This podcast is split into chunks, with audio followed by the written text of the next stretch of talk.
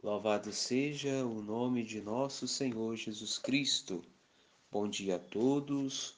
Hoje, quinta-feira, 9 de setembro, mês da Bíblia, mês da Sagrada Escritura, em que somos convidados a mergulhar nesta palavra que é vida e luz para os nossos passos. O evangelho de hoje, de nossa reflexão, é do evangelista São Lucas, que se encontra no capítulo 6, do versículo do 27 ao 38. Caríssimos irmãos, hoje no evangelho o Senhor nos dá a essência do seu ensinamento, aquilo que faz a diferença.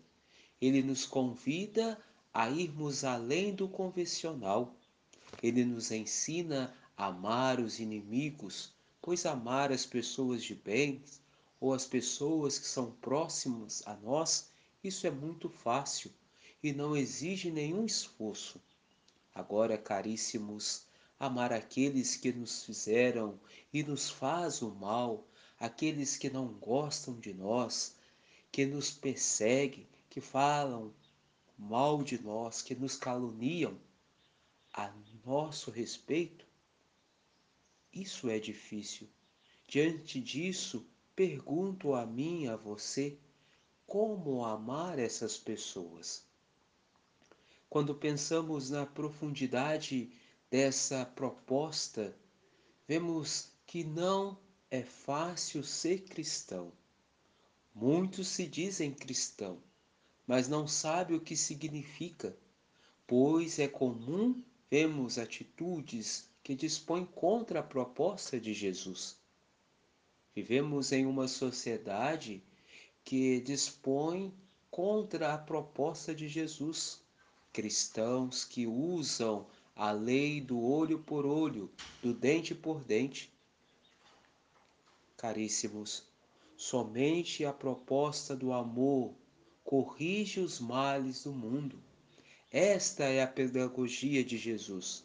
Por isso que ele pede: o que você deseja, o que os outros lhe façam, também você devem fazer a eles.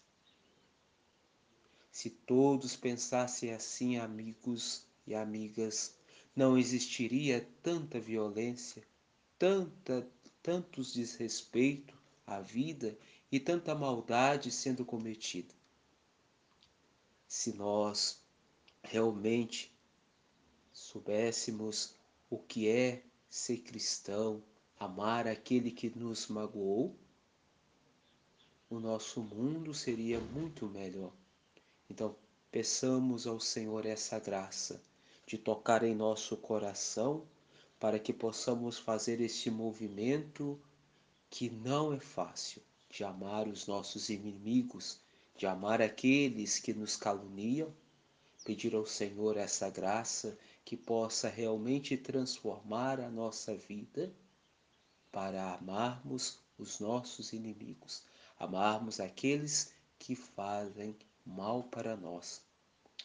E peçamos à Virgem Maria, exemplo de mãe, mulher dedicada, mulher do silêncio, mulher da contemplação, que possa nos ajudar a fazermos este movimento de amar aqueles que fizeram mal por nós. Louvado seja o nome de nosso Senhor Jesus Cristo.